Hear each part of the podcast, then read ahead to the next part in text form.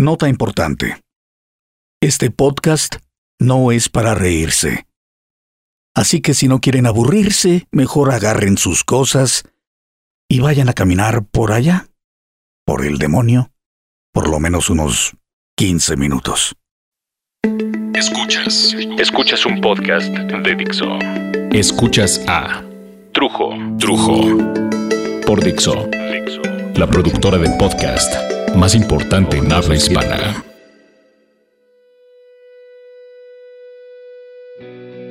¿Se vale sentirse de la chingada? Cuando sientes que todo se va a acabar, que no hay ya nada más por ver, o por sentir, o por avanzar, se vale aceptar que estás para la calle. Se vale chillar como una nena perdida en mitad del estadio Azteca cuando está a reventar y tu papá, quién sabe dónde carajo se metió. ¿Por qué cuando alguien dice que se siente de la chingada, todo el mundo se lanza a decirle, no, no te dejes, no te des por vencido, tú eres fuerte, siempre sonríe o, o, o le dicen el clásico, Dios sabe por qué hace las cosas, todo tiene una razón de ser. Sí, sí, sí, sí, sí, pero mi pregunta es otra. ¿Se vale ponerse a chillar? ¿Se vale decir, me duele, sin que salga un regimiento de cabrones a decirte que los hombres no lloran? Que si lloras o te quejas, eres puto. Estaba hace unas horas jugando a, a navegar en el Internet. Y jugando, jugando, me puse a preguntarle a Google, a ver Google, cuéntame, cuéntame de un veneno efectivo, rápido e indoloro para suicidarme. Y entonces el sistema este me llevó a foros donde alguien o varias personas, para ser más correctos, realizaban esa misma pregunta. Todas las respuestas que leí, antes de, claro, aburrirme hasta el bostezo, eran, eran respuestas de dos tipos de personas. El primer tipo de gente intentaba convencer al sujeto o a la sujeto de que no se quitara la vida. Había el cabrón que le decía, ¿sabes qué? ¿Por qué no nos vemos para platicar? Y entonces le dejaba su correo electrónico. Había hasta gente que se echaba un, no sé, un rollo totototote tratando de, de crear alguna empatía con este preguntón suicida, ¿no? Historias, había consejos, eh, fábulas conmovedoras que decían, no, no te suicides, mira, la vida es bella. O había otros que decían, bueno, tal vez la vida no es bella, pero unos decían claramente, esto es lo que te tocó vivir. Y había un segundo tipo de gente y era la que le decía, no sé, tírate de un octavo piso y ya no estés dando lata. Otros le dijeron que se bebiera un bote de desinfectante de piso o cloro o de drano, que no tiene nada de indoloro y eficaz como preguntaba el preguntón, ¿no? Leía varios de estos preguntones y podías leer desde quien deseaba llamar la atención claramente porque estaba, no sé, frustrado, deprimido, cualquier cosa, hasta el que posiblemente deseaba verdaderamente adquirir rápido conocimiento que te da Internet para darse cuello, cabrón. Pero... no mames, el suicidio está cabrón. Digo, el suicidio como una forma rápida, violenta de terminar una serie de conflictos o de problemas o de de dolores, de, de voces en la cabeza que no te dejan dormir y que cuando estás despierto no te dejan estar y, y te angustian y te persiguen. Yo en mi vida he tratado con varios jóvenes y un adulto que han estado cerca o han intentado de plano quitarse la vida. De esos tres seres humanos, dos sobrevivieron. Un joven falleció Tristemente porque... porque recuerdo muy bien hace muchos, muchos años, cuando tuve la oportunidad de, de bajarlo de esa soga de donde colgaba y llevarlo rápidamente al hospital, este chavito de, no sé, 17 años, tuvo la oportunidad de comprender la estupidez del suicidio mismo, pero su mente no, no lo dejó superar lo que tanto lo estaba aquejando, lo que lo lastimaba. Y lo que lo lastimaba era el suicidio de su novia una semana antes. Y una semana después de ese momento de haberlo bajado de la cuerda y llevarlo al hospital y revivirlo, después de esto, una semana después, su segundo intento de suicidio fue exitoso. Su nombre, la verdad, lo desconozco. Solo sé que le decían allí en la colonia el tigre. Y es por eso que pregunto, y me pregunto, ¿se vale? ¿Se vale sentir que eres una mierda? ¿Que lo que has hecho y lo que has tratado no basta? ¿Que lo que has intentado no basta? ¿Que no es suficiente? ¿Se vale sentirse solo? ¿Se vale sentirse abandonado? ¿Se vale sentir todas esas cosas al grado de desear morir? Digo, ¿se vale sentirte tan de la chingada sin que salte todo el mundo a decirte que eres un pinche cobarde? ¿Que no aguantas nada? ¿Se vale?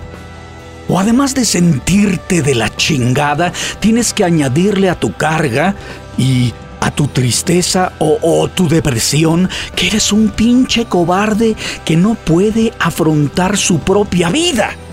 Tu vida con todo lo que ésta trae para ti, tu vida con el resultado de tu trabajo en ella, con tus aciertos, con tus errores, como cuando escribes una carta en un papel y tratas de explicar lo que estás sintiendo y las palabras suenan mal y arrugas una hoja y luego arrugas otra hoja y las echas a perder y luego intentas con, con otras palabras, eh, con otras formas, pero sigues sin hallar cómo expresar tantos sentimientos en unas cuantas palabras y no sientes que lo que está escrito ya en ese papel lo diga o lo exprese bien o, o, o más o menos bien, ni a lo lejos.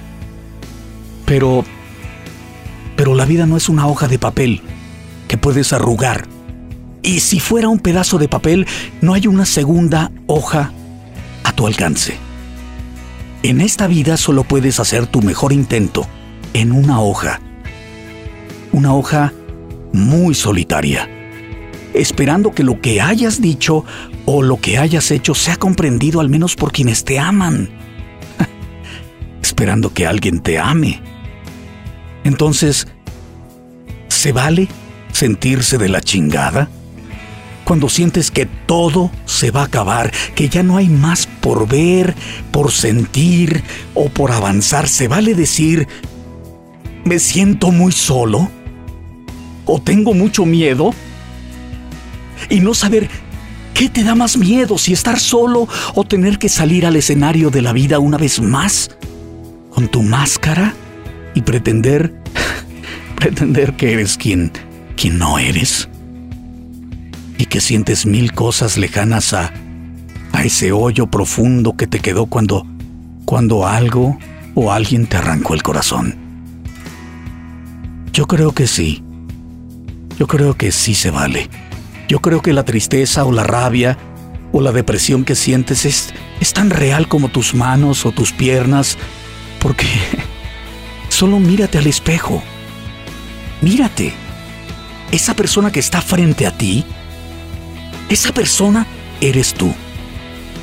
Y sí tienes derecho a sentirte mal, muy mal, a sentir que mueres con cada bocanada de aire que le arrebatas al mundo. Sí, sí, se vale llorar, se vale llorar y llorar y llorar y, y valen madres aquellos que quieren que dejes de llorar y que pares de sufrir, porque se vale sentir lo que estás sintiendo.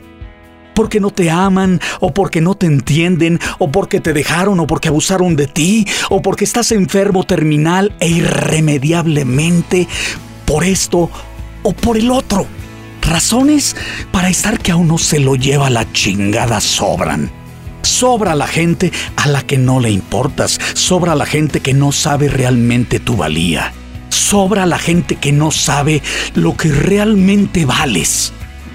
Y, sí, sí se vale sentirse perro. Y, de la misma forma en que te pregunto si se vale sufrir y si se vale sentir ese dolor libremente, sin ser reprobado por ello, también pregunto, ¿y esos sentimientos valen lo suficiente como para terminar este viaje. Ese cabrón que me engañó vale mi vida. Me voy a quitar todo lo que me queda de vida por una vieja que que no sabe valorar todo lo que he sido y sentido por y para ella. Si esta enfermedad que me está comiendo me ha de cortar lo que me resta de la película que es mi existencia, que venga y que me saque de la sala. ¿Por qué no he de darme el regalo de ver lo más que pueda de esta película llamada vida? Solo porque estoy que me lleva la chingada. Dos de los tres suicidas que traté vivieron tras el fallido intento y comprendieron que básicamente lo que hubieran perdido al morir era la oportunidad de comprender que detrás del dolor, detrás de todo ese sufrimiento, hay más vida. Hay más aventuras y más dolor, sí, sí, sí, pero también hay amor y también hay risas y emociones variadas, hay posibilidades, no se acaba nada. Te cortas la mano, ok, te sangra, te duele, se arma un pedote de momento, dependiendo de cuándo, de cómo, claro, el lugar de la cortada, el accidente, puede ser todo un desmadre, puedes perder un dedo, dos dedos, la mano, pero tú, tú estás ahí, sigues ahí, Tal vez perdiste un ojo, tal vez las piernas, estás mal de la espalda, pero la mayoría de los que me escuchan de los que se sienten de la chingada, como yo, ahorita. Estamos completos. Tenemos pies, tenemos manos, tenemos ojos. ¿Qué es lo peor que tengo yo, por ejemplo? ¿Que no tengo pelo? ¿Que me echan bronca porque si me echo un pedo huele a pedo? Y... Sí, sí, me siento de la chingada, sí, lo confieso, estoy que me lleva el carajo. Pero mañana, yo mañana vuelvo a comenzar tengo la oportunidad de agarrar un camión o un avión o un barco e irme a la chingada al otro lado del mundo. O puedo quedarme y tratar de reconquistar las cosas que me robaron o que perdí o, no sé, tengo toda una vida para intentar y reintentar vivir lo mejor que esté a mi alcance, incluso que lo que esté a mi alcance sea mucho mejor.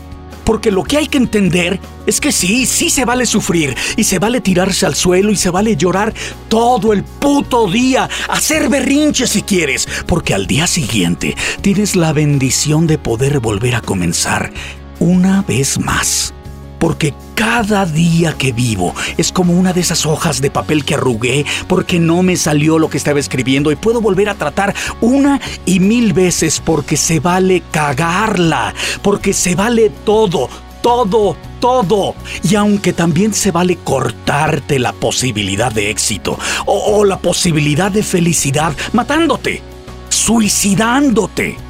Piensa que sí, sí se vale, pero después después ya no se vale nada. Cuando tú te sientas mal, cuando te sientas tan mal que quieras cortar esta vida, tu vida, ve al espejo, mírate, habla contigo mismo muy suavemente al espejo y entonces dite, pendejo, o no mames, estúpida. No le creas a esa persona que te está viendo desde el espejo con rabia, con cara de fracasado, de fracasada. Es como como confiarle las llaves de tu coche al más borracho de la fiesta y además subirte de copiloto. Se vale sentirse de la chingada, sí señor, pero no seas pendejo, no seas estúpida, no seas ese tarado del reflejo que no sabe claramente lo que está pensando en este instante. ¿Sabes qué? Mejor, mejor vete a dormir y vas a ver que amaneces con un reflejo mucho más confiable. Sí, se vale sufrir, pero no dejes que nadie, ni tu mismo reflejo, te robe tu derecho a corregir y a ser feliz.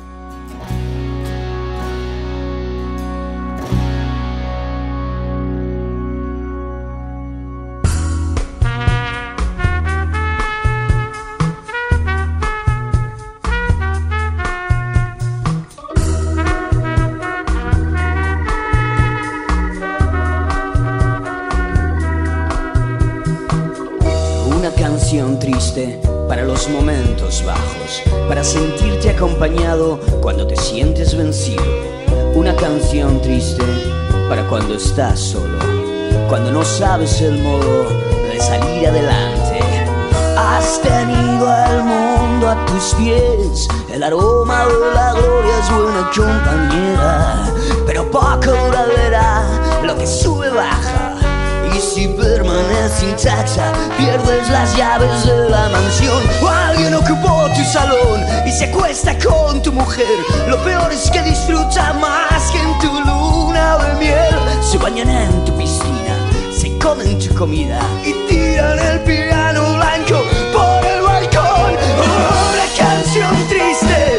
los momentos bajos, para sentirte acompañado cuando te sientes vencido.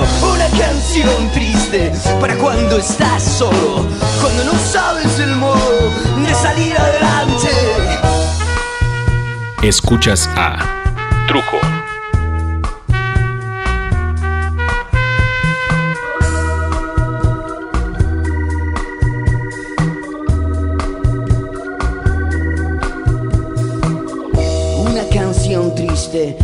Los momentos bajos, para sentirte acompañado cuando te sientes vencido. Una canción triste para cuando estás solo, cuando no sabes el modo de salir adelante. Has tenido la furia consentida, la que sin duda merecías. Los chicos se arrodillaban al verte pasar como un profeta o un mesías. Tú pronosticabas lo que iba a suceder. Fallo lo tiene cualquiera, cualquiera menos tú. Tenías el touch y el don especial, tocado por la mano de Dios. ¿Qué es lo que pasó? ¿Quién se ofendió? Oh, una canción triste para los momentos bajos, sentirte acompañado cuando te sientes vencido. Una canción triste para cuando estás solo, cuando no sabes el modo de salir adelante. Escuchaste a Trujo. Trujo. Un podcast más de Dixo.